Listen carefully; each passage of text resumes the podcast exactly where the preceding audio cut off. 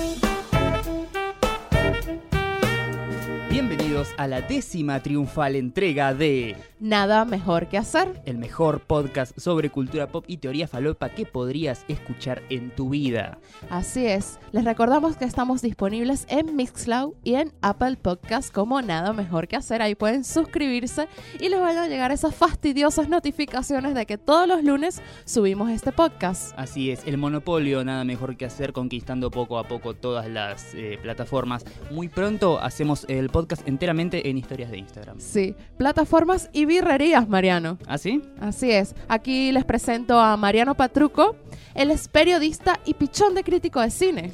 Y mi compañera, a quien les hablaba hasta hace unos instantes, es Jessica Gutiérrez, alias La Dolce, reconocidísima redactora publicitaria e influencer de cerveza artesanal. Y guionista, realmente. También sos guionista, sí. Sí, ha- hago, hago eso a veces. En Sí. mi vida oscura. S- Sos muchas cosas. Hago muchas cosas, soy muchas cosas. Uh, Si tuviéramos a que hacer solamente un podcast sobre vos, Oh, ah, no, perdón. La más interesante de todas. sí, ¿sabés qué? Tres horas le pegamos. Tres horas. Bueno, un, un día lo hacemos. Hacemos una especial. Especial La Dolce. Así, por tu cumpleaños. Ah, por mi cumpleaños. Faltan exactamente tres meses para mi cumpleaños, Muy Mariano. bien, mira vos. Sabes que me gusta mucho mi cumpleaños.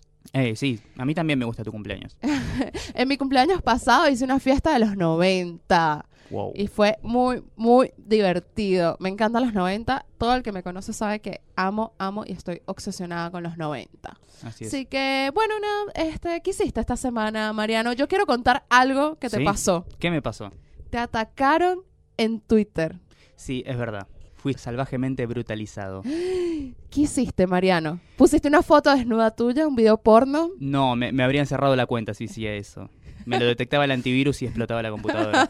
No, tuve el descaro de hablar de la película Desearás al hombre de tu hermana, película que por cierto, repito, no vi, pero sin embargo, si uno empieza a bucear la web y los medios buscando las distintas críticas y reviews de cine que los estrenos de la semana, con esa película hay una cosa muy rara. Hay gente que eh, les da críticas muy negativas, la hace mierda, dice que es una porquería, la peor película de Argentina del año, bla, bla, bla. Difícil que digan eso cuando es un año donde se hizo grandes películas como Cantantes en Guerra o Solo se vive una vez. ¿O el fútbol o yo? El fútbol lo yo también. Sin embargo, ves por otro lado que hay gente que le gusta la película. Dice que es una película audaz, una película arriesgada, así eh, que no se toma muy en serio a sí misma y por eso termina siendo una genialidad, así como una especie de sexploitation setentoso, muy exagerado y border. Y me llamó la atención, ¿no? Era eh, salvando enormes, gigantescas diferencias, eh, como lo que pasa con Mother en Estados Unidos, la película de. Darren Aronofsky, que la mitad de la gente la ama y la mitad de la gente la odia.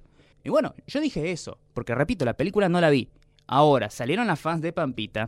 Porque él, él dijo eso en el programa de radio de los miércoles. Así es. Nuestro excelente community manager tomó la frase de Mariano y la tuiteó Sí. en la cuenta del lado G. Y inmediatamente las fanáticas de Pampita, ¿cómo, se sabrán llamarla? Las fanáticas de Pampita. Las, las- Pam- Pampiters. las Pam- Pampiters. Pampiters. Ay, Dios mío. Bueno, la fanática de Pampita se ve que no les gustó la, la parte que pudieron leer de, de mi crítica, que ni siquiera fue una crítica porque no valoré la película, sino comenté las valoraciones de otros. Y bueno, era como, ah, bla, bla, bla, como 6, 7 se colgaron ahí, bueno, cálmate un poco, loca. O sea, qué triste ser fan de los famosos. Exacto, porque tú no dijiste nada en contra de Pampita como tal. Claro que no, no. Pero digo, qué triste ser fan de famosos de acá. Mm, O sea, si vos acá sos fan de, no sé, Gustavo Cerati, bueno, sí, es un gran músico, ¿sí? claro. Sos fan de Borges, sos fan de Cortázar. Hay gente que es fan de, de la gente que baila en Tinelli. Claro. Y sí, sí, obvio, pero por eso están ahí. Hay fana- las de Peter Lanzani. Fans de Peter Lanzani, fans de Peter eh, Alfonso, Pedro Alfonso. Sí, sí. No, hay un, hay un montón de Tini, de Lali. Está bien, pero Tini y Lali mínimamente tienen un, un- un talento artístico eh, que cualquiera puede cuestionar, obviamente, pero, o sea, una mina que canta, una que baila y otra que, que hace. Y nada, esta es eh, mediática, sale en el programa de Real puteando y haciéndose el test de embarazo en vivo y muestra el culo en la revista y, Está embarazada, ¿no? Ahora. y, y está embarazada, así está saliendo con tal deportista exitoso. Es como muy berreta. Ujú. O sea, porque y yo creo que es el equivalente a, en Estados Unidos, haciendo la transpolación, ser fan de las Kardashian. Claro, es Las como ser fan claro. de las Kardashians. La diferencia es que las nuestras son como las, las mediáticas nuestras, nuestras de Argentina, son como si agarras a las Kardashian, las frieras en grasa, así como para hacer empanadas, malo. ¿viste? Y las sirvieras ahí con, con mucho picante. Qué frase tuiteable esa. Siempre, Sí. siempre lanzando esas frases tuiteables. Así es, las, las, las mediáticas argentinas son como las Kardashian fritas en grasa. Exacto. Qué fuerte. Sí. Muy fuerte. Bueno, Bueno, otro highlight de tu semana, aparte de eso. me empezaron a putear también las fans de Flor Viña. Ah, sí, después. Nosotros, no, bueno, ya. Mariano, no, nosotros como que, bueno, pobre Mariano, le cayeron las fans de Pampita y bueno, él salió con otro comentario polémico y, sa- y también lo atacaron Sí, otras fans. Que encima ni siquiera hablé de Flor Viña. Hablé de el novio de Flor Viña, que ahora, bueno, un, un brillante hombre que pueden reconocer de otros grandes éxitos como el novio de Flor Viña y novio de Flor Viña, que ahora va a tener un programa en una reconocidísima radio de rock de nuestro país, mi radio favorita, junto con una influencer. Influencer. Influencer. Sí, una chicos, influencer no y, un, y un novio de mediática van a tener un programa de radio en una de las mejores radios del país y yo quiero Pegarte un tiro a los huevos. Sí, sí, sí, quiero tragarme un cartucho de dinamita encendido y morir. Morir. Sí. No, no, no- no te suicides por No. eso. Bueno, a mí por no otra estudien parte. periodismo, chicos, por No favor. estu- Estudian guion, sean más pobres todavía. Sí. Nazcan lindos, bájense el Instagram ni bien puedan, tengan un celular y listo, ahí ya tienen la vida solucionada. Claro. O sean guionistas engorden 20 kilos mientras pasan horas y días y semanas y fines de semana escribiendo pegado a la silla. Muy bien, eh, que esto no se convierta en una catarsis, por favor. ¿Qué No. hiciste en la semana? Bueno, a mí me pasó algo muy, muy divertido. El domingo, mi amiga, una de mis mejores amigas, Oriana, que le mando un saludo si de casualidad está escuchando esto, me dice, ay Jess, justo nos regalaron unas entradas para ver a Guns N' Roses y una de las chicas de la oficina no puede ir. ¿Quieres ir tú? Y yo, wow, El- re, vamos. El nivel de, de buena vida de esa chica. Esa chica ganó en la vida. O sea, a, a mí en la semana lo máximo que me regalaron fue un chocolate. Me lo regalaste vos. Te regalé el chocolate. Me regaló un chocolate. A, a ella- a esa chica le regalan entradas de Guns N' Roses. Es como, ¿what? Exacto, en platea preferencial, ¿ok? Ok. O sea, no, no es que fuimos ahí co- en campo con la plebe, no. No, en platea no. preferencial, ¿ok? O sea, esa entrada, ¿cuánto costaba? Como cuatro lucas. Dios mío. Y fuiste a ver a los, tele- a los teloneros de The Who. De The Who. No, pero primero tocó The Who. Ah, claro. en verdad, tocó The Who primero. A las 8 empezó. Y a las 10 y media empezó Guns N' Roses. Eh, mucha gente en Twitter decía, si yo quiero ver solamente una de las dos bandas, me interesa, ¿puedo pagar la mitad de la entrada? No, no, imposible. No, de verdad que estuvo muy bueno. Lástima que, bueno, el domingo pasado llovió. O sea, era un diluvio. O sea, llegamos a La Plata. O sea, entramos, estamos poniendo el trasero en la silla y está empezando The Who. Así, más suerte que eso. Pero pobre la gente que estaba en campo, esa gente, agua llevó, o sea, terrible. Pero de verdad valió mucho la pena porque el show estuvo muy bueno. Yo de verdad que nunca me imaginé ver a Guns N' Roses. O sea, sí tenía ganas, me gusta mucho Guns N' Roses. Pero como dije, no, o sea, está como súper cara, pasos en La Plata, o sea, como que ir a La Plata, o sea, los que viven acá en Argentina han ido a ver un recital en La Plata, saben que requiere un esfuerzo extra llegar hasta allá, venirse, o sea, de paso un domingo. Sí. O sea, yo fui en auto porque, bueno, una de las chicas tenía auto, vamos en auto, todo bien. Pero si no, requiere un nivel de planificación y el día siguiente tienes que ir a laburar. claro. Pregunta, ¿qué onda Axel Rose, que es como el componente más polémico de los Guns N' Roses? Eh, Una tía. Sí, sí, pero digo, ¿se bancó el show? No, se lo rebancó. Se lo Porque- rebancó. Viste que antes se veía muchas noticias de, no, hi- hizo el show a la mitad. En el medio de la canción se le cerró la garganta y dijo, a la mierda, me voy. No, no, él se ve que desde que también desde que toca con ACC, Sí. como que es más serio, pues como que tomó en serio que, que no es joda esto. De hecho, Sí. tenía hasta un traductor él decía, chicos, un paso para atrás. O sea, si, si no se acomodan, o sea, si se vuelven locos, yo me voy. O sea, esto se queda hasta acá. O sea, es lo único que puede en estos momentos sacarlo de los cabales Sí, sí. a Axel. Es, es verdad eso, que desde que agarró, eh, reemplazó a Brian Johnson en ACDC, ahí como que hizo un clic y dijo, ah, cierto, yo era un cantante profesional. No era un cantante profesional, exactamente. Y no, bueno, e igual, bueno, Slash, magnífico. O sea, de verdad, creo que ningún guitarrista tiene la capacidad de hacerte que se te paren los pelitos del, del cuerpo. O sea, a mí me pasa eso con, con Slash. Pues, o sea, le agarra la guitarra y es una cosa así como que. ¡oh! ¡Wow! No, increíble, de verdad. O sea, creo que cuando escuché Sweet Shallow Mike casi me puedo llorar. Me encanta, o sea, yo sé que es una canción de las más repudiadas de Guns N' Roses, pero para Sí. mí tiene un significado súper especial porque, voy a contar una medio anécdota, mi primer trabajo fue en Hard Rock Café. Sí, A los allá, 18, allá eh, por la, la Venezuela querida. la Venezuela querida, año 2008, todo. Eh, yo era muy joven y me encantaba el trabajo porque escuchaba rock todo el día y una de las bandas que más ponían en, en, en la, en la tienda, en el restaurante como tal, era Guns N' Roses. Sí. Y me encantaba, o sea, era como, o sea, yo, o sea, escuchar Guns N' Roses me transporta directamente a ese momento, aunque escuchaba Guns N' Roses de antes, pero justo a ese momento me teletransporta a Guns N' Roses.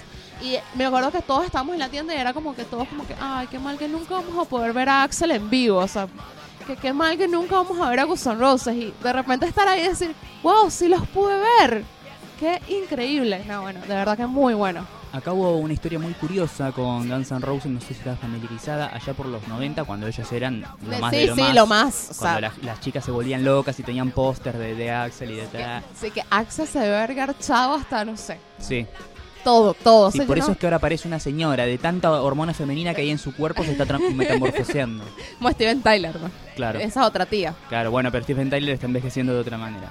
Bueno, y el tema es que acá había, bueno, legión de fanáticas, llega Guns N' Roses Argentina, se vuelven locas todas, y una de las chicas que iba a ir al, al recital, fanática mal, mal, se escapa de la casa, o sea, va, dice, bueno, voy al colegio, en vez de ir al colegio, se va al hotel a estar ahí esperándolos, a ver si se asoman o algo, que ni siquiera firmaron autógrafos, nada, apenas sacaron una mano, y bueno, la cosa es que la chica queda escrachada por las cámaras de los noticieros que estaban ahí mostrando el delirio de las fans y todo. Y cuando llega a la casa, los padres la castigan y le dicen, no vas a ir al show, le rompen la entrada. ¿Y, ¿y qué pasó?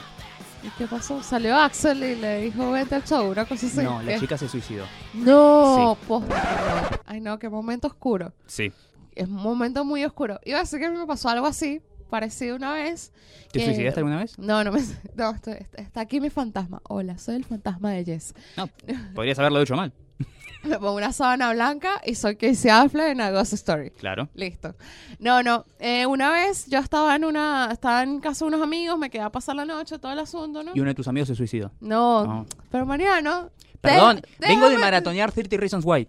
Ahora, recién llegaste Sí. un poco tarde, ocho meses después. Claro, quería que se baje el hype. no. que, fue- que dejara de ser mainstream. No, eh, nada.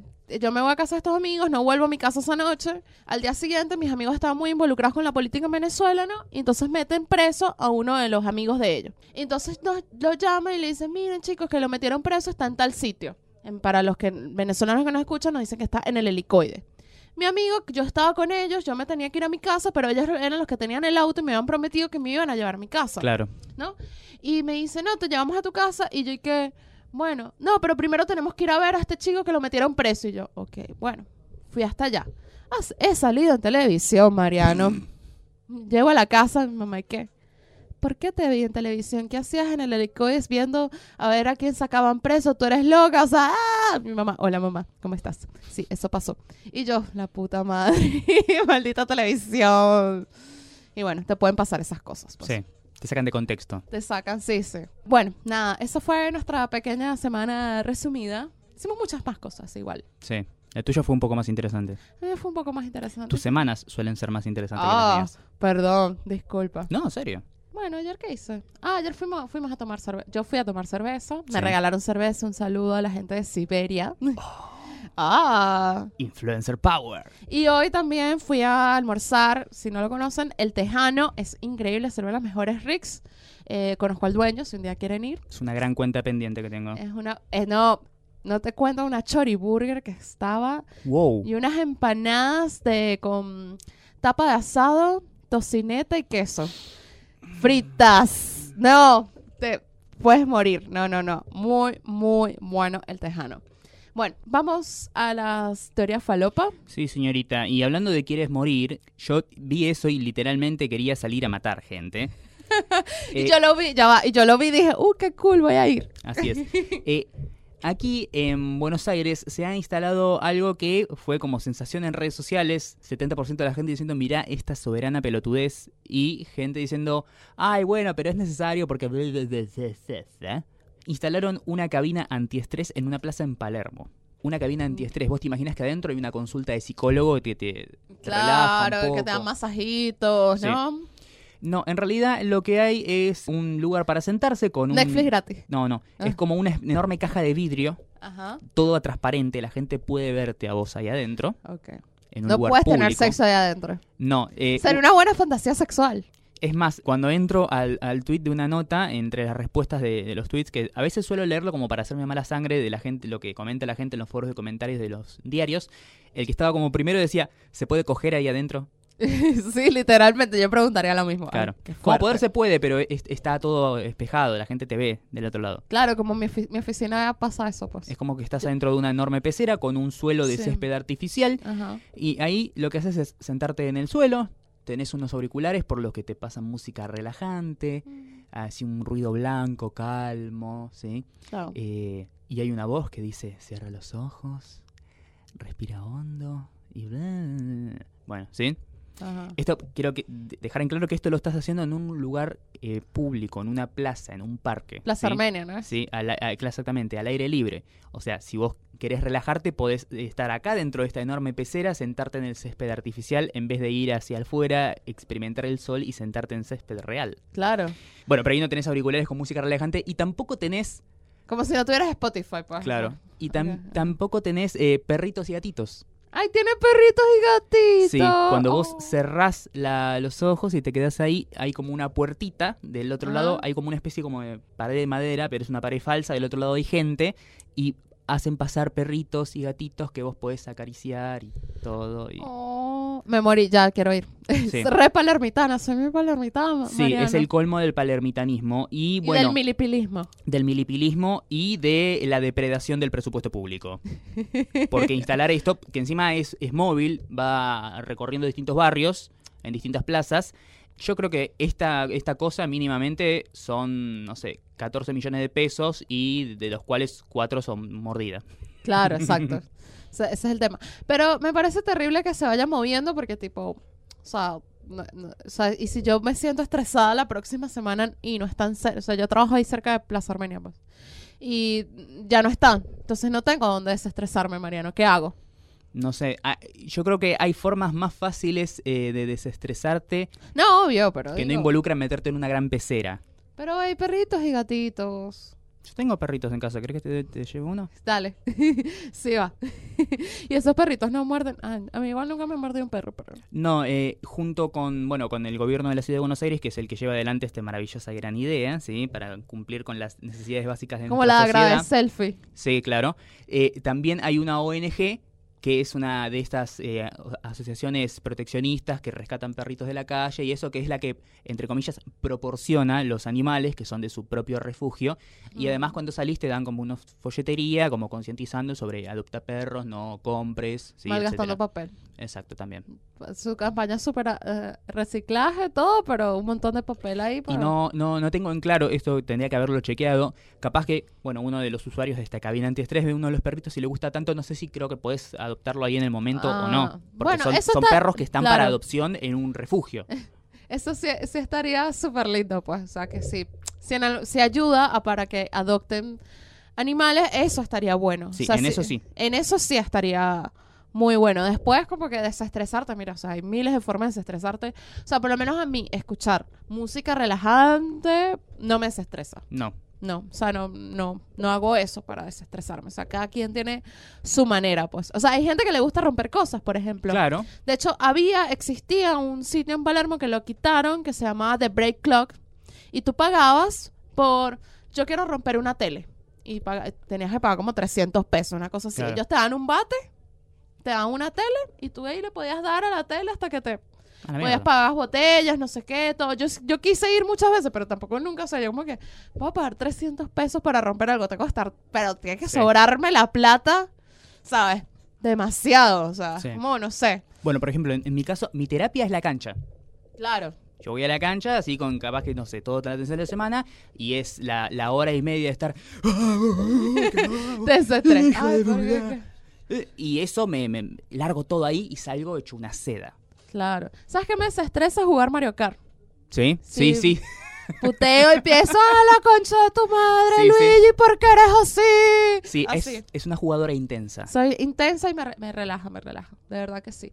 Igual me relaja en otras cosas. Me relaja mucho ir a la peluquería, por ejemplo. O sea, para mí el momento mío de drenar de la semana es ir a la peluquería. Por eso voy todas las semanas. Hay gente que me dice, pero ¿por qué vas todas las semanas a la peluquería? Y yo, porque es mi momento mío, de mí, para mí, donde además hablo con mi peluquera, le cuento toda la his- historia de mi semana, como que, ay, sí, hice esto, hice aquello, no sé qué, esas y es un, es un- son un par de horas que estoy como desconectada, ¿sabes? Sí, sí. que- Sí, cada, cada quien se abstrae de, de- de maneras distintas o disfruta de otras actividades que para mí, eh, para otros son tediosas, qué sé yo. A mí me rompen mucho los- las bolas ir a la peluquería. Voy solamente una vez al mes y lo detesto. y lo detestas, claro. o sea, sí. quisiera que, que el, el pelo se cortara solo, algo que un capítulo de Black Mirror que inventen eso.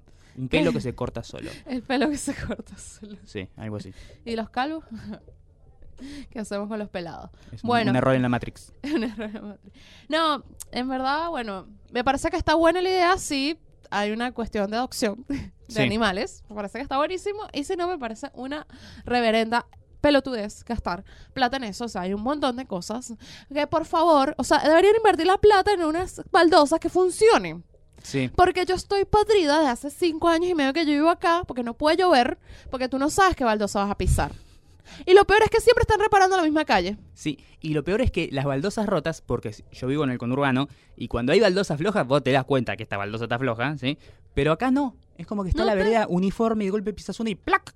Y tal. Entonces después ve los mismos, cada seis meses están reformando la calle, reformando la calle, reformando. Sí. Entonces, pero no se dan cuenta que las baldosas que ponen son una mierda. Sí, eh, la- la- toda la que es la calzada de Parque Las Heras, en los últimos tres años la han arreglado entera cinco veces. Sí, o sea, al pedo, eso es Sí. robar- eso es- perdón. Eso es lavado de dinero. Eso es lavado de dinero Sí. fuerte, fuerte. Estamos Pero haciendo bueno. unas denuncias acá, pero, pero bueno, la verdad es Nada mejor que hacer, especial política. especial política, gobierno de la ciudad. No. Bueno, nada, en otras noticias no tan lindas, esta semana pasó algo porque el mundo más, cada día más se va pareciendo un capítulo de Black Mirror, cada día pareciendo más un capítulo de ciencia ficción. Y me parece que estamos viviendo una realidad muy triste y esta semana me desperté con una noticia muy triste que es que hubo una masacre en Las Vegas. Un loco, Un árabe. Un árabe, no, no, un árabe ¿No? no. ¿No fue un árabe? No fue un árabe. Oh, no me digas. No, no, no fue ISIS, chicos, no fue ISIS. Vos me estás diciendo que en el país donde en algunos estados es completa, totalmente legal y aceptable y para nada raro que la gente salga a la calle con un rifle de asalto cargado, No. un arma de guerra que puede acabar con incontables vidas en pocos segundos, ¿a alguien se le soltó la chaveta y mató un montón de gente? Sí. Increíble. Y no por primera vez, porque no es la primera vez No. que esto pasa. O sea, todo el mundo sabe, en Estados Unidos tú vas a- a- al, al supermercado y te llevas un arma. Tranqui. Sí, las- los, los tiroteos en Estados Unidos son bastante frecuentes. Nosotros es como que tenemos un cierto indicador. Es como, no sé, lo- los bombardeos en ahí todos los países árabes, Asia, Sí. Irak, Irán, todo todo eso. Es como, bueno, Medio Oriente. Medio Oriente, exacto. De 50 muertos para arriba es noticia. Claro, Algo así, es- lo mismo con las masacres en Estados Unidos. exacto. Bueno, vino un loco desde un departamento y empezó a dispararle a un montón de gente que estaba en un festival de música country. Ah, tranquilo. En Las Vegas. Las Vegas, capital del entretenimiento. Una cosa horrible, o sea, porque le puede pasar a cualquiera. Todo el mundo que ha pasado por Las Vegas sabe que pudo haber sido esa persona. Este, la gente que trabaja en entretenimiento muy afectada, o sea, particularmente The Killers, de Imagine Dragons, son bandas que son provenientes de Las Vegas. Así es. Mariah Carey también se expresó. Este, Jimmy Kimmel se puso a llorar porque él también él es de Las Vegas y empezó su carrera en Las Vegas Sí. muy fuerte. Todos los hosts, esto dato, todos los hosts ese día hicieron una, una dieron su, su presentación, su, su opinión sobre lo que pasó en Las Vegas, se expresaron, menos uno. Adivina cuál, Mariano. A ver, estoy tentado a decir Jimmy Fallon, pero... eh, sí, Jimmy Fallon. Jimmy Fallon, así es. Fue el único que no dijo absolutamente nada Sí, a ver, sobre eso. no creo que este, te puedas meter en problemas al criticar, al mostrarte en contra de que alguien mate a un montón de personas. Exacto. O sea, no sé qué tinte político o, o de, cierto Es una cuestión activismo. humanitaria, Mariano. O sea, por Dios. Sí, o sea, no, no, no te la estás jugando por nada. Claro. Es más, vos podés condenar esto sin ni siquiera tener que hablar de, bueno, control de armas, las famosas leyes que ahora están sacando, eh, la NRA, ¿viste? La Asociación del. Rifle. Ni siquiera hacer alusión a eso, decir, bueno, loco, matar gente está mal. Está mal, sí, no. Totalmente un tibio, tibio de mierda. O sea, muy, muy mal lo que hizo Jimmy Fallon. O sea, de verdad, o sea, yo lo sacaré al aire. Ya, mañana, pasado. O sea, yo entiendo que hay libertad de expresión, todo el asunto, pero no puede pasar algo tan importante como eso, ¿sabes? Y, y tan humanitario como para ignorarlo, porque eso es ignorarlo Sí, sí. directamente. O sea, es hacer como que no pasó. Sí, eh, y, y ni siquiera es decir, ay, no tenía miedo de que del otro lado me... ¿Qué del otro lado? ¿Del lado de la gente que mata gente? Exacto, o sea, hay un lado de en pro de la gente que mata gente, o sea, no, qué y tú no quieres, o sea, no creo que tú quieras estar de ese lado. O sea, me parece de verdad muy triste, muy muy triste lo que está pasando con Jimmy Fallon, ya lo hemos visto en repetidas ocasiones, que es un tibio, que no se expresa y es una persona que lleva adelante un show, un talk show muy importante y que no y que no tenga ningún tipo de opinión, expresión sobre algo como eso, de verdad que me parece muy terrible. Entonces, bueno, una tristeza lo que pasó en Las Vegas. Nuevamente, Estados Unidos está, sabes, como que, ¿qué onda? O sea, el tema de las armas es algo que se habla hace demasiados años. El documental de Michael Moore, eh, for Columbine, lo muestra muy, muy bien. Sí. Este, y hay que ver, o sea, como que lo que pasa es que ellos tienen un tema como que hace como 100 años había como mucha violencia y legalizaron por un tiempo el porte de armas. Sí. Es más, si volvemos al tiempo de el- la creo que es la segunda enmienda que Sí, dice que por todo- todos tienen derecho a la población a estar armada. Claro. Sí, pero a ver, la segunda enmienda se escribió en los, las épocas de, de nada, de la guerra contra, contra Inglaterra. Sí, ¿sí? o sea, que O sea, era como para tener una milicia civil armada en caso de que el día de mañana los británicos quieran venir e invadir Estados Unidos. claro, sí. Sí, estamos hablando en la época de, no sé, Hamilton, pero no el musical, el, el verdadero Hamilton. Claro, sí, Sí. o sea, es de una época de eso. Sí. Y después cuando la qui- intentaron quitar no podían porque la gente ya estaba tan como tan arraigado lo de, Sí. lo de estar armado que era como que no, me estás quitando mi libertad. Yo tengo yo tengo mi yo tengo mi libertad de estar armado y protegido, ¿sabes? Contra lo que me pueda pasar, Sí. ¿sabes?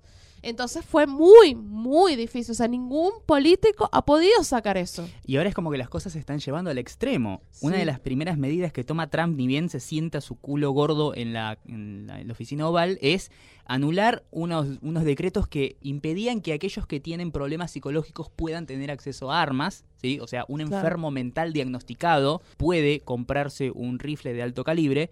Y también eh, levantó las prohibiciones para compra de armas de aquellas personas que están eh, como en las famosas watchlist, Ujú. watchlist, las Watchlist. listas negras del, del FBI eh, para posibles eh, asesinos seriales, homicidas, terroristas, espías. O sea, es una cosa que es demencial. Es demencial. No, y bueno, la verdad es que hay muchas preguntas alrededor de lo, lo que pasó. Sí. El tipo después se suicidó, sí. este, pero desapareció el arma, no la encuentran. Hizo una transferencia por 100 mil dólares a Filipinas días antes del, del ataque y no se ha podido rastrear a quién le envió la plata. No sabemos nada. También por qué este, el hotel también, si tuvo al- algún tipo que le pagó a alguien del hotel para que lo dejara, porque no hay cámaras que notaran el hecho, ¿sabes? Normalmente Sí. todos esos hoteles están hay una super seguridad, ¿sabes? Que ve que mira, hay un tipo que está armado que está apuntando hacia la gente que está ahí. No, no, no hay no hay nada. ¿Qué más? Em, uno de los guardias fue herido y también, bueno, también se decía, no, bueno, pero cuestión de racismo, pero todo, ¿quién escucha música country?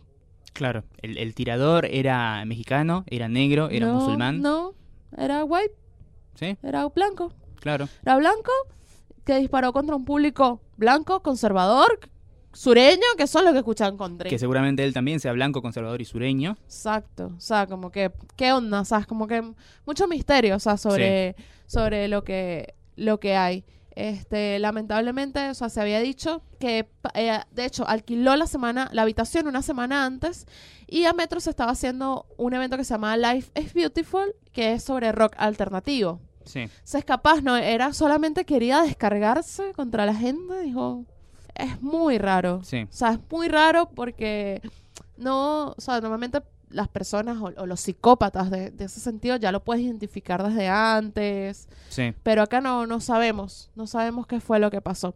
Entonces, bueno, nada, está, en verdad no, no, no tuvimos una semana como con tantas teorías falopa, este, porque bueno, nada, es muy triste lo que pasó. Yo, yo tengo la teoría de que mm, era un tipo que simplemente quería descargarse antes de matarse y ya, listo. Sí. Eso, esa es mi teoría. Ya, y, es, y, lo, y eso deja en evidencia que no todo el mundo puede tener un arma. No, evidentemente no. No. Que eso es un poder que, no, y que bueno, no, solamente lo tiene en caso de emergencia, por si le pasa algo, si ve la necesidad. Y no, hay gente que está muy desequilibrada de la cabeza y no puede, no puede andar armada así. Ojalá, ojalá que Estados Unidos, lamentablemente Trump también, un loco de mierda. así que no, y que ISIS, o sea, y que no, no fue ISIS, o sea, Claro, encima los mismos ISIS se lo adjudicaron. Era como, pará, ISIS, el día de mañana va a chocar un camión de helado ahí en la esquina de mi casa y se van a adjudicar el choque también. y sí, pero ISIS. ISIS, y sí, qué chiste tan. Eh, bueno, nada, pasemos a cosas más lindas, por favor. Dentro del ámbito de la cultura pop, esta semana estrena una película, Película. un peliculón, una de las películas del año, una de las películas más anticipadas de los últimos tiempos, que es una secuela de una de mis películas de ciencia ficción favoritas de la historia del mundo mundial, y estamos hablando de Blade Runner. La que estrena es eh, su segunda parte, Blade Runner 2049, La primera parte cuando se estrenó. en 1982. ¿Por qué hacer una segunda parte tantos años después? 35 años después. 35 años. La verdad que no sé. Blade Runner, película que tiene una historia bastante controvertida. Es una de esas películas que literalmente podemos decir que el estudio la cagó, la película. ¿sí? O sea, Ah. una, una potencial obra maestra y el estudio metió las manos ahí, hizo un corte, modificó el final. Y bueno, Ah. salió una película que en su momento fue un fracaso comercial, un fracaso de crítica y con el tiempo se fue volviendo de culto. Más que nada con la salida de, por ejemplo, el corte del director, después el Final Cut. Creo que, no sé si esto no es un dato certero, pero bueno, acá no estamos para precisiones. Creo que es la película con más cortes, o sea, el, el blockbuster que tiene más cortes, eh, creo que son siete. Porque está Ah. el, el corte del theatrical, el theatrical internacional, el director's cut, el director's cut eh, Ultimate Edition, bla, bla, el final cut. Tiene como siete cortes. Es una locura. Sí, Bueno, eh, Ridley Scott filmó, filmó como una película que duraba cuatro horas. Después, obviamente, la fue acortando todo. Eh, lo que se puede encontrar ahora en internet, más que nada, es el Final Cut, que eso es lo más parecido a la visión que tenía eh, Ridley Scott de la película. De hecho, el, el corte ese es aprobado por él. El Theatrical, el que se vio en los cines, lo armó el estudio. Ah. O sea, el estudio tijereteó y armó una película aparte. ¿De qué trata la historia básicamente? Bueno, es un futuro, una civilización futurista, muy oscura, muy pesimista, muy así, siempre sombría y contaminada. Y siempre que veas en las películas de ciencia ficción una así como esas tipo de, de metrópolis cyberpunk, eso es por Blade Runner. Si Blade. Runner no llegaba al cine, hoy en día la forma en la que vemos y se hace la ciencia ficción en las películas sería muy distinta. Bueno, en esta ciudad futurista existen unos robots que se llaman replicantes, que son básicamente humanos artificiales. Es imposible distinguirlos de las personas. Y estos replicantes son básicamente como el estrato más bajo de, de- la sociedad. Son eh, las prostitutas, los que hacen trabajos forzados en colonias espaciales, todos los que hacen los trabajos de servicios más bajos. Son como marionetas que los humanos usan. Y tienen una vida muy limitada. Solamente cuatro años y automáticamente mueren. Uno de estos replicantes se llama Roy, interpretado por el gran Rutger Hauer, que creo que es el papel más grande de toda su carrera. Es como que termina desarrollando una conciencia. Puede pensar, puede sentir como una persona, es autoconsciente de su situación. Y lo que quiere es, bueno, en, en cierta forma como revelarse de los humanos, conocer a su creador y tratar de extender su vida. Pero no porque es un villano que, ah, voy a matar a todos, sino porque es esto es lo que tiene Blade Runner, que es como muy filosófico. Es esta máquina queriendo ser humana. Es cuando las, las leyes, las, eh, las líneas entre la robótica y la humanidad se, se vuelven difusas. ¿Quién, quién dice que es humano y que no? Mm. En el otro extremo está el personaje de Harrison Ford, Rick Deckard, que es para mí uno de los mejores papeles de Harrison Ford. Está como muy fuera de registro de lo que es Indiana Jones, Han Solo, ¿sí? Es como una especie de policía de film noir, ¿viste? Con el chaleco de gabardina, el sombrero, caminando bajo la lluvia. Bueno, Deckard es un Blade Runner. Los Blade Runners son como una división especial de la policía, ¿sí? Que se encarga de cazar a los replicantes cuando se vuelven rebeldes. Y básicamente la historia es eso, Deckard tratando de atrapar a la banda de Roy y sus amigos replicantes. Y ahí es donde vemos esto, ¿no? La, la lucha entre humanidad y máquina, porque estos robots terminan siendo más sensibles, más humanos que los humanos, y el, el humano que conocemos, que es Deckard, se comporta como una especie de, máquina sin sentimiento, fría, tratando de cazar y matar a estas cosas que son básicamente milagros. Son máquinas sintientes y conscientes. Es muy grosa Blade Runner. Hay tiene como un cierto así enigma en el final si Deckard es verdaderamente un humano, un replicante, yo creo que no, pero bueno, está abierto a debate eso, Ridley Scott dice que sí, Harrison Ford dice que no, el productor dice que no, el guionista dice que no, para mí no es, le, le quita todo la- el, el peso dramático al hecho de, bueno, humano versus máquina, ¿no? Sí, me gusta. Quiero verla. Es un Eh, gran clásico. No la he podido ver. Me estoy... Me está costando mucho ir al cine últimamente. Eh, la, la original la viste. Sí, sí, la Ah, vi. Bueno, eh, esta última estrenó la semana pasada, la, la- la última Bueno. semana de estrenos, Sí. y está ambientada 30 años en el futuro. La primera sucede en el 2019, que está acá a la vuelta de la esquina. Esta sucede en el 2049. ¿Crees que ahora cuando llegue el 2019 pase algo como lo que pasó con Volver al Futuro en el 2015? Que la gente nada celebró la fecha, de que había llegado el futuro, todo eso. Habría que haber- hacer fiestas temáticas de Blade Runner. Uh, me gusta, ya. Sí, porque viste que encima tiene Compramos una la idea. Nosotros ciudad- vamos a hacer la fiesta temática de Blade Runner. La ciudad tiene como una estética así muy rara, viste luces de neón, todo muy oscuro, pero todos vestidos con colores chillones. Ay, me encantan. Sí, Viste sí. que tenían esos paraguas, que era genial esa idea de diseño. Eran unos paraguas, pero el, el mango del paraguas, el palo, era todo como una especie de sable de luz, una- un tubo de neón gigante. Mm, Hermoso. Quiero, vamos, vamos a hacer, vamos a hacer nuestra fiesta de Blade Runner. Bueno, esta nueva entrega de Blade Runner está ambientada 30 años en el futuro y es una película que, como dije, es muy esperada, muy anticipada. El director es Denis Villeneuve, eh, un tipo que, a mi entender, no tiene ni una película mala en su haber y la manejó con mucho secretismo esa película. No se sabía casi nada de la trama. Eh, no se habían filtrado fotos de- del set. Es- nadie sabía de lo que iba a tratar Blade Runner 2049. De hecho, cuando se hacen las primeras funciones de prensa en Estados Unidos, Villeneuve le manda a los críticos una nota con cinco recomendaciones de aspectos de la trama que por favor no metan en las reseñas. Mm. Porque era lo que él mantenía más en secreto y eran las grandes revelaciones que iban a pasar que por favor mantengan el secreto. Casi todos lo hicieron. Claro.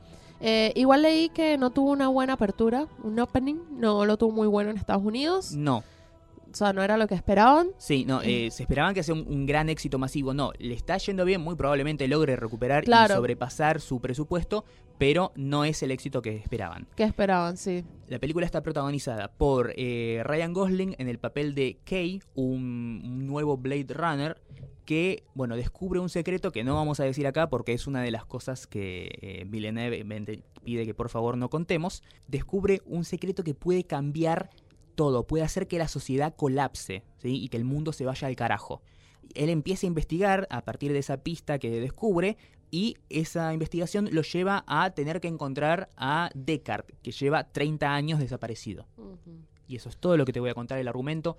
Es la película más estéticamente bella que vi en el año. Hermosa. Nominación a fotografía, ¿no? Para los Roger Oscar. Dickens, eh, el, fo- el cinematógrafo de esta película, es un crimen contra la humanidad que este tipo no haya nunca ganado un Oscar. Pero bueno, es un, un- un tipo que cuando vos veas que él es el director de fotografía de una película, vas a encontrar con- encontrarte con un espectáculo visual increíble. La música de Hans Zimmer también es un sí. espectáculo, es una gran película, dura más de dos horas y media.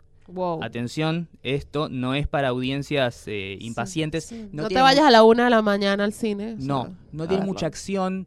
Tiene esa beta filosófica que tiene la primera Blade Runner. Y lo bueno es que es una película en sí. No es como el inicio de una nueva franquicia. Claro. No es querer revitalizar la franquicia Blade Runner. No, no, no. Es una historia dentro del mundo de Blade Runner que eh, expande ese mundo en nuevas direcciones, pero sin embargo está bastante autocontenida. Ah. No es el inicio de una franquicia, lo cual me pone muy feliz. Buenísimo.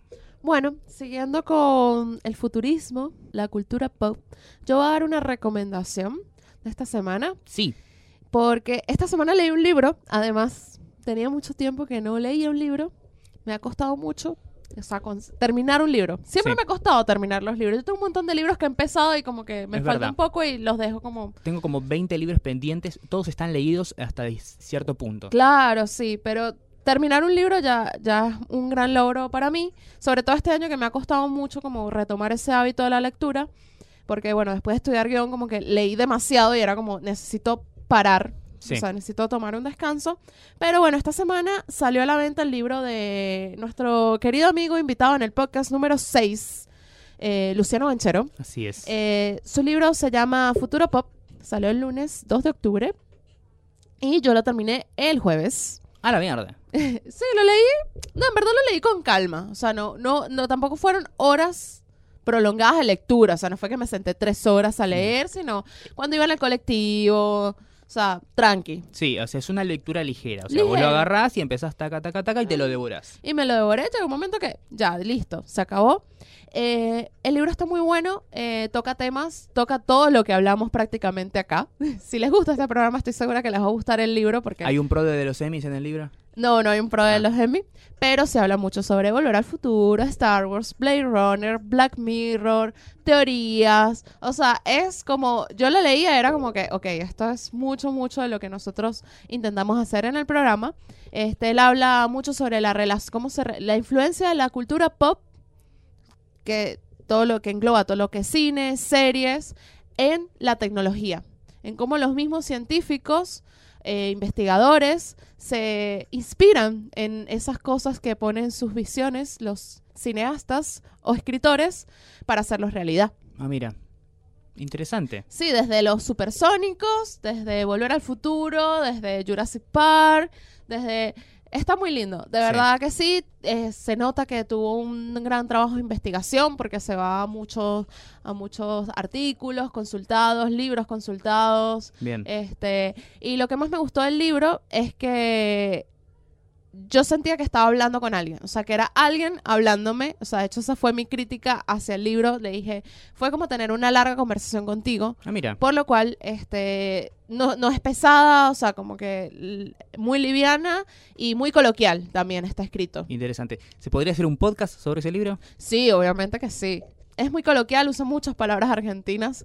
Yo como correctora, si yo le hubiese corregido el libro, le, le hubiese sacado un poco, no se lo hubiese sacado, sino que le hubiese hecho como un poco que se entendieran más, porque a veces hay unas que son muy, no solamente coloquiales argentinas, sino de una jerga eh, juvenil Sí. argentina, que tal vez en el tiempo, o sea, no, no se mantenga, pues, o cambie. Es un libro para millennials. Es un libro para millennials, totalmente. O sea, es un libro para millennials, aunque se quejen y critiquen a los millennials, es un libro para los millennials. Muy bien. Entonces, bueno, nada, yo le dije a él que iba a hablar en el podcast del, del libro y bueno, y sí, está en su librería amiga, Así es. Editorial Paidos. Paidos, sí. Sí. Editorial Paidos, la portada es increíble, me encanta la portada, le hizo el del mato a un policía motorizado, el Sí, sí. diseñador. Muy lindo, muy lindo arte. Muy lindo arte, de verdad súper lindo. Así que bueno, esa es mi recomendación de, cultu- de cultura pop como tal, que quería... Cultura pop, futuro pop.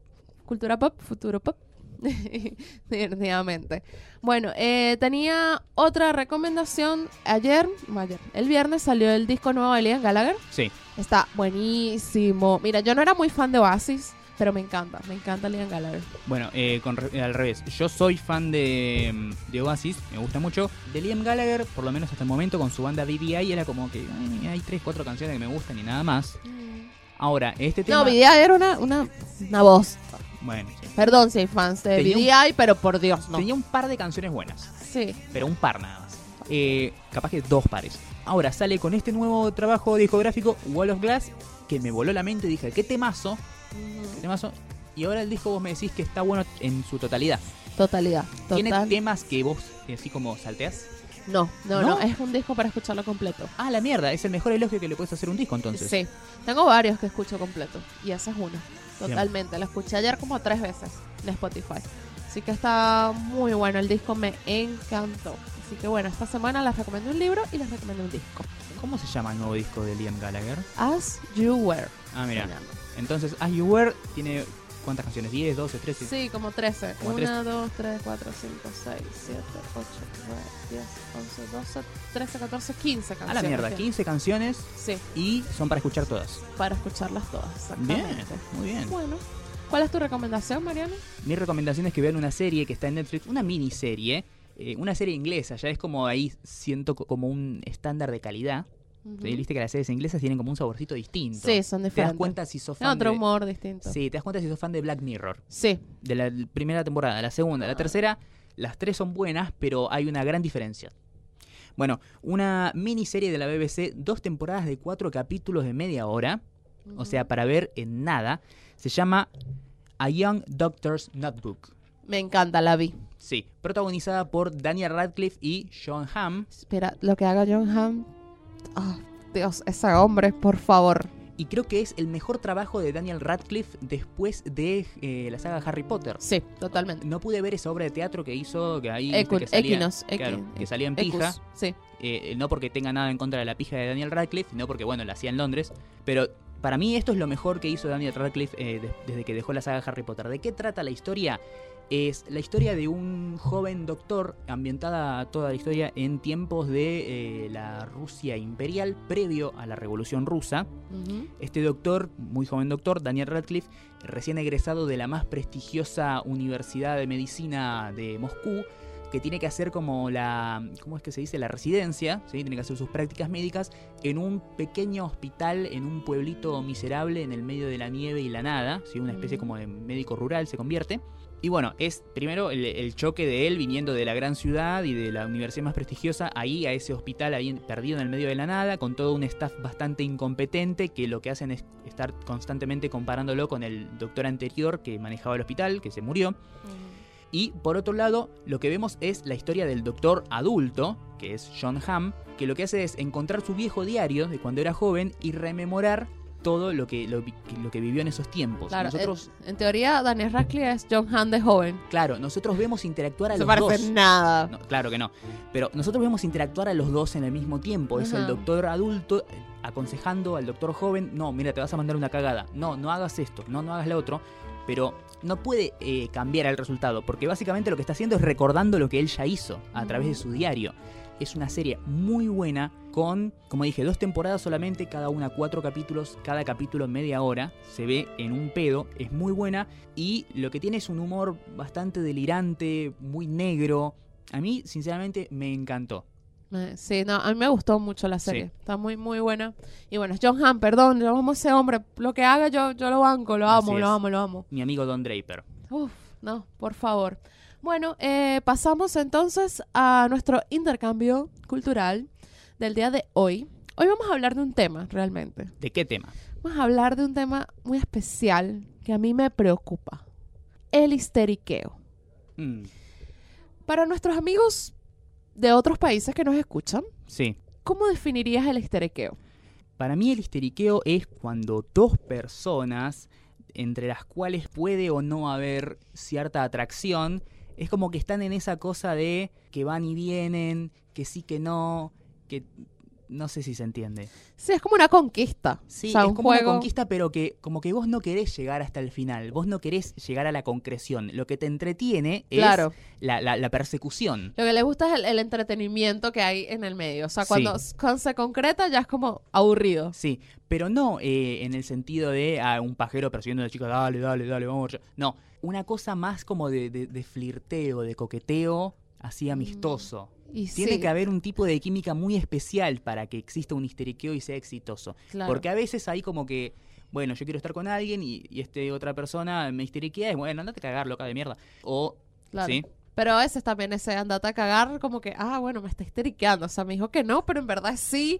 Pero, ay, no. Para mí, a mí me crea una confusión terrible. O sea, me, me- como que no, no entiendo nada. Sí, De verdad que no. Porque en Venezuela cuando te gusta alguien, te gusta alguien. O sea, no andas con esa onda de...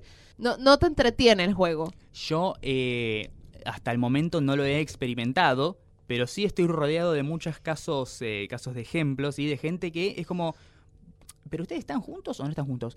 Y no, bueno, pero estás todo el tiempo atrás de ella, se viven mandando mensajes, se escriben, se... ay, no, pero bueno, Pero entonces no están juntos. no. Pero se que- son fieles. Sí, o sea, ¿quieren estar juntos? Sí. ¿Y por qué no concretan? Eh, Para mí estar junto con alguien es que le soy fiel. sí, Listo. O sea, si tú ya les, o sea, si ya no ves a más nadie ni andas con más nadie, ya tú estás con esa persona. claro. Pero entonces están en ese histeriqueo de que no, que no, si somos, no somos. De repente tú dices, bueno, no somos nada en verdad. Y sales con otra persona y se enojan. Claro. Entonces, bueno, entonces, como dicen en Venezuela, ni lava ni presta la batea. y eso me frustra, la verdad. Es muy difícil, de verdad que, nada, vamos a hacer un día, vamos a hacer un especial Tinder en algún Sí. momento, no sabemos cuándo. Sí, un especial, no, no especial Tinder específico, un especial citas. Un especial citas. Claro. La idea sería, o sea, a mí se me ocurrió es conseguir dos, que Mariano consiga dos citas por Tinder y yo dos citas por Tinder. Sí. Nos gusten o no nos guste la persona. ¿Las O sea, tenemos que traer acá a la radio? no, no hay que Ah, traerlas. está. o sea, tú tienes tus citas, tus dos citas. Estaría bueno ese reto. Dos citas. Sí. Una el sábado y una el domingo, para hacerlo más rápido, ¿no? Porque si no, imagínate, toda una semana. Claro. Cada uno va a tener una cita el sábado y una cita el domingo, con dos personas distintas. Sí. Te guste o no te guste. O sea, porque tampoco nos vamos a poner exquisitos, porque también. Claro. Pero solamente para comentar y lo que pueda pasar. Porque, o sea, puede ser divertido. Sí, sí, sería ya como un, un- un trabajo de investigación, un experimento. Claro, un trabajo de investigación sin decir nada. Bien, bien, me gusta la idea. Me gusta la idea. anótala. La anotamos Sí. y después venimos, después de esa semana venimos y damos nuestra experiencia. Puede ser que haya sido positiva, puede ser que haya sido rara. Capaz me toca un tipo que tenga, no sé, fetiches con los pies. ¿Hay de eso en Tinder, vos decís? No lo sé. No, yo creo que ese, ese tipo de cosas así tan raras y personales uno debe mantenerlas en la intimidad. Capaz. Este. Bueno, nada. Muchas gracias por escucharnos. Llegamos al podcast número 10. ¡Qué emoción! Así es. Para los que desconfiaban de nosotros. Sí, ya tenemos una decena de podcasts Sí. en nuestro haber. Y ya hemos tenido dos invitados, dos invitados, que justo ayer a Harry Tamine lo, le respondió un tweet Mark Hamill que Sí. me pareció muy, muy increíble. Es el equivalente a que te bendiga Dios. Sí, exactamente. Así que bueno, ya saben que nos pueden escuchar en Mixcloud, en Apple Podcast, todos los lunes. A mí me pueden seguir como la Dolce Jess en Twitter y en Instagram. Y a Mariano, Como arroba mariano-12 en Twitter, marianpatruco13 en Instagram. Pueden escucharnos ahí, también seguir nuestros otros kioscos que tenemos, eh, están anunciados siempre en nuestras redes. Y un gran saludo a mi amigo Juan, que es un oyente fiel, nos viene siguiendo desde el primer programa y me viene rompiendo las pelotas. Ah, mandame un saludo. saludos Juan, yo también te saludo. Así que bueno, nos escuchamos la próxima, si todo sale bien, el podcast número 11. Eleven. Adiós. Chao.